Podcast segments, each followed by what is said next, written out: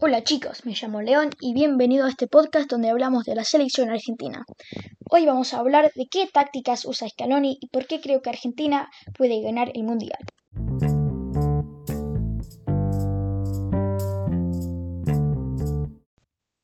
Primero, hablamos de la formación de la selección.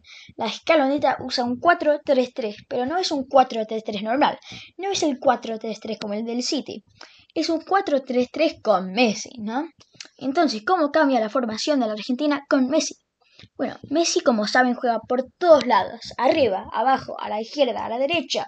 No tiene una posición arreglada como otros jugadores, va donde quiera. Y eso hace que pueda ir en más en la zona defensiva, ¿no? Puede hacer pasecitos de Paul a Paredes o puede hacer un pase largo a Di María. A veces los laterales juegan más arriba, entonces pueden ayudar a los delanteros. Obviamente las tácticas cambian eh, todos los partidos, ¿no?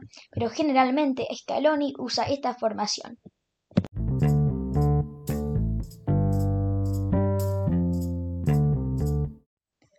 Segundo, cuando Argentina no tienen la pelota, juegan con presión muy alta. No importa si la pelota no está cerca de Cuti Romero, Otamendi, ellos todavía corren a la pelota y no les dan tiempo para mover cerca del arco argentino.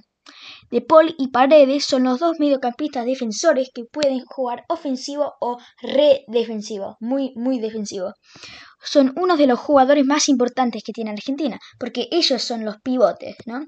Eh, que pueden cambiar el partido muy rápido.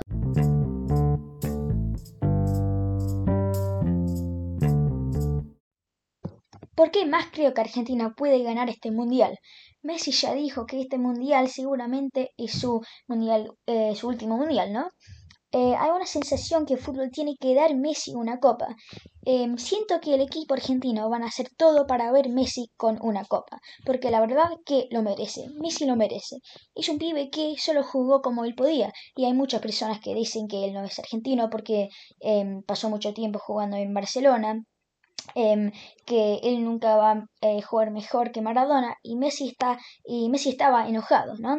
Escuchando todo esto. Entonces se retiró, pero extrañaba jugar el fútbol con Argentina. Entonces empezó de nuevo y acá estamos. Ganamos la primer copa de 28 años, chicos, y los jugadores tienen mucha energía. Entonces, acá viene la pregunta.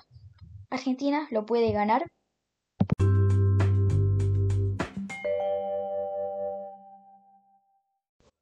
Gracias por ver mi podcast. Nos vemos el próximo episodio.